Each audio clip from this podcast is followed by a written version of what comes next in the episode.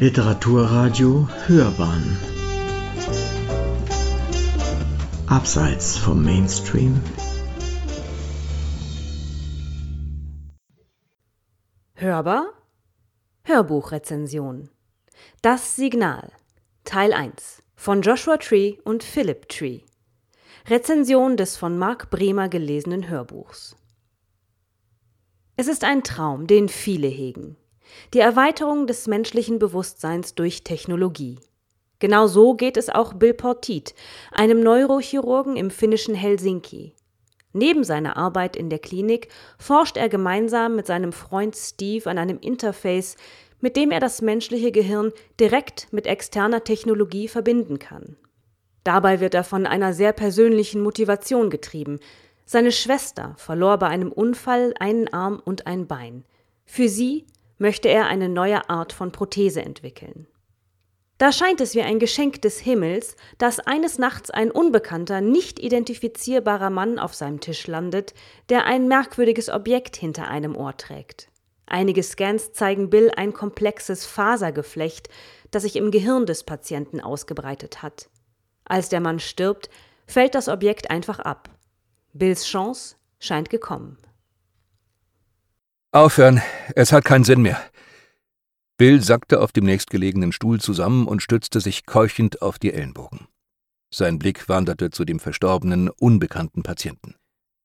Nach 30 Minuten Reanimation musste jemand den Mut aufbringen, ihn für tot zu erklären und die Maßnahmen einzustellen.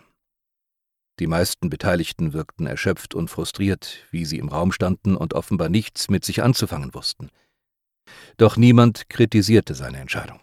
Alle wussten, dass man den Kampf gegen den Tod nicht immer gewinnen konnte und dass nach einer halben Stunde erfolgloser Reanimation bei Asystolie nicht mehr mit einer Rettung des Patienten zu rechnen war. Einige Zeit später waren das gesamte Reanimationsteam und mit ihm das gut koordinierte Chaos verschwunden, so dass nur noch Bill und die Radiologin zurückgeblieben waren. Sie teilten den Raum mit einer drückenden Stille und einem Geruch nach Stress und Blut. Dr. Finholm hielt noch immer die Tasse in den Händen, die er ihr gebracht hatte, und starrte auf den zugedeckten Toten. Mittlerweile war der Kaffee mit Sicherheit kalt geworden, doch das schien sie gar nicht zu bemerken. Ihr erster Toter? fragte Bill, den die Stille langsam irritierte. Nein, aber der erste Patient, der mir während meiner Untersuchung wegstirbt, antwortete sie mit einem hohlen Widerhall in der Stimme. Kommen Sie, Sie müssen wieder in Gang kommen und etwas tun, damit Sie nicht so viel grübeln. Was denn tun? Naja, er ist zwar tot und damit können wir die Kontrastmittelabgabe vergessen, aber das Geheimnis seines Implantats können wir noch immer lüften. Partit, er ist tot, warf sie ihn mit aufgerissenen Augen und ungläubigem Gesichtsausdruck entgegen. Ja, ich weiß, aber wollen Sie nicht auch wissen, warum? Und sehen Sie es mal positiv. Wegen der Strahlung braucht er sich keine Gedanken mehr zu machen. Sie sind selbst für einen Chirurgen ziemlich pietätlos, wissen Sie das?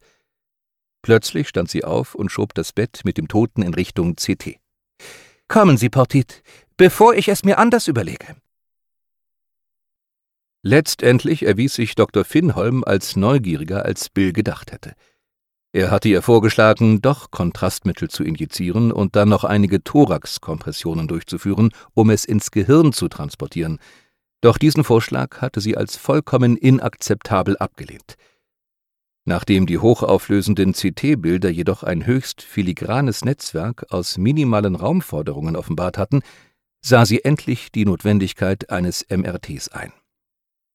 Ein kurzer Check mittels Magneten ergab keine Hinweise auf Magnetismus bei dem Implantat, und auch ein vorsichtiges Annähern an das MRT zeigte keine Reaktion. Letztendlich überzeugten all diese Versuche sie, dass keine Gefahr bestand.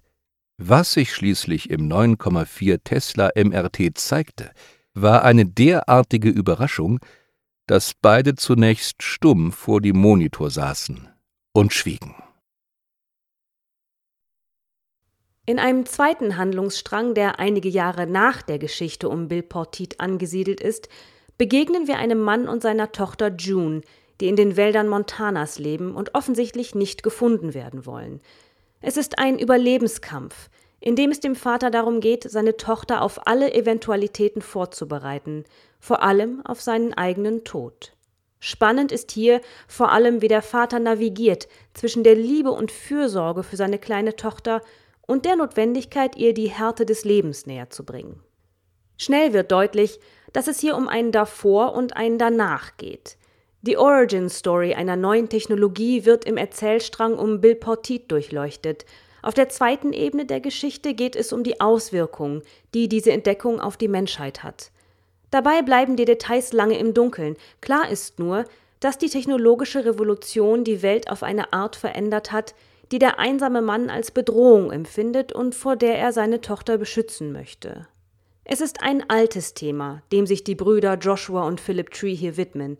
Jede neue Technologie schürt Ängste über den Verlust dessen, was uns menschlich macht. Ein alter Unkenruf, den es so lange gibt wie die Menschheit selbst und der immer wieder in der Science Fiction auftaucht. Gleichzeitig bergen technologische Innovationen auch immer wieder die Hoffnung auf fundamentale Veränderungen, die uns als Menschen mit sieben Meilenstiefeln in eine bessere Zukunft tragen. Doch was überwiegt am Ende? Das Gute oder das Schlechte? Und ist ein Abwägen der Vor- und Nachteile überhaupt möglich?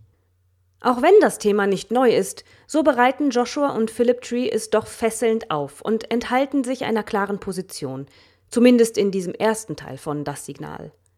Stattdessen widmen sie sich voll und ganz der actionreichen Geschichte, erzählen bildhaft und wechseln gekonnt zwischen den Erzählsträngen. Nicht oft liest oder hört man Bücher von Autoren-Duos, und tatsächlich fällt dieser Umstand beim Hören nicht weiter auf. Alles klingt wie aus einem Guss, und die Erzählstimme bleibt konstant. Hier und da hat vielleicht zu viel Material aus der Recherche Eingang in den Text gefunden, Manche Erklärungen sind etwas ausladend geraten, gerade im Bereich der Medizin und der Computertechnologie. Auch sprachlich hätte man vielleicht etwas mehr rausholen können, aber das schmälert das Hörerlebnis nur unerheblich, ist man doch sehr gefangen von den Rätseln, die die Geschichte aufwirft. Es liest Marc Bremer, dessen wohlbekannte Stimme warm und dennoch dynamisch durch das Hörbuch führt. Mit ihm vergehen die neun Stunden wie im Flug. Wer sich das Signal Teil 1 zulegt, muss sich auf einen schmerzhaften Cliffhanger gefasst machen. Am besten also Teil 2 gleich mitbestellen. Teil 3 ist noch nicht als Hörbuch erschienen, aber das ist wohl nur noch eine Frage der Zeit. Erschienen im Rubicon Audio Verlag. Die Rezension schrieb und las Katharina Glück.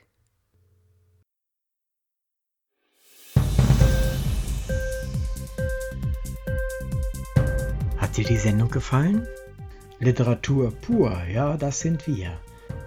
Natürlich auch als Podcast. Hier kannst du unsere Podcasts hören. Anchor, Spotify, Apple Podcasts, iTunes, Google Podcasts, radio.de und viele andere mehr.